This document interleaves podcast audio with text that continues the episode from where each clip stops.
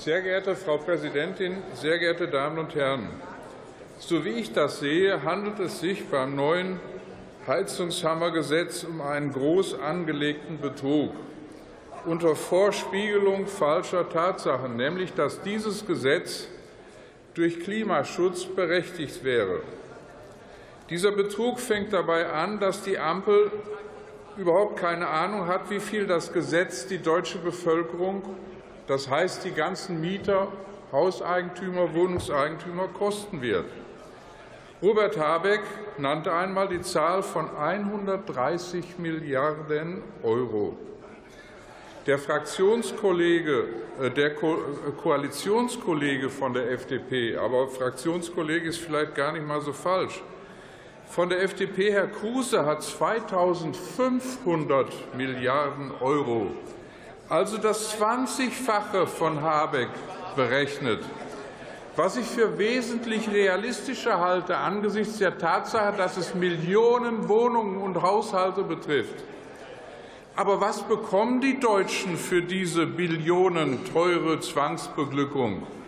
Zwangsbeglückung, wer nicht mitmacht, wer keine neue Wärmedämmung einrichtet, seine Heizungsanlage richtig austauscht, der kann so viel Kredite aufnehmen, die kriegt er aber am Ende gar nicht, dass es nicht bezahlen kann. Was bekommt man dafür? Wenn man die Welt retten könnte damit und wir alle nicht verbrennen, dann ist das vielleicht gerechtfertigt. Wenn man aber von der Wahrheit ausgeht, dass der deutsche komplette CO2-Ausstoß, wenn er beendet würde, nur auf 0,00028 Prozent des CO2-Bestands in der Luft Einfluss hat, weiß man, dass die Welt damit nicht gerettet wird. Als nächstes kommt die Frage, was bekommen die Deutschen? Weiß man denn genau bei diesem Gesetz, wie viel CO2 eingespart wird? Beschäftigt man sich mit den Akten, stellt man fest, nein, mal waren 40 Millionen, dann waren es mal 50 Millionen Tonnen CO2 und am Ende waren es nur noch 10 in einem Gutachten. Meine Damen und Herren, hier geht es nur um Abzocke, und zwar einen doppelten Betrug.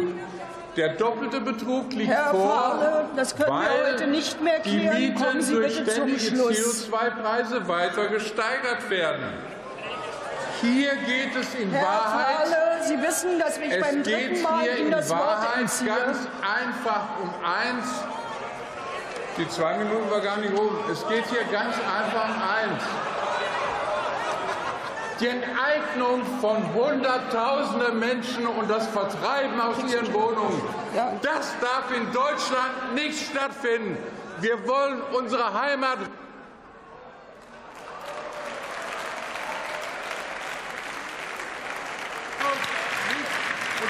Herr Fahle, man hört Sie nicht mehr, da ich Ihnen das Wort entzogen habe.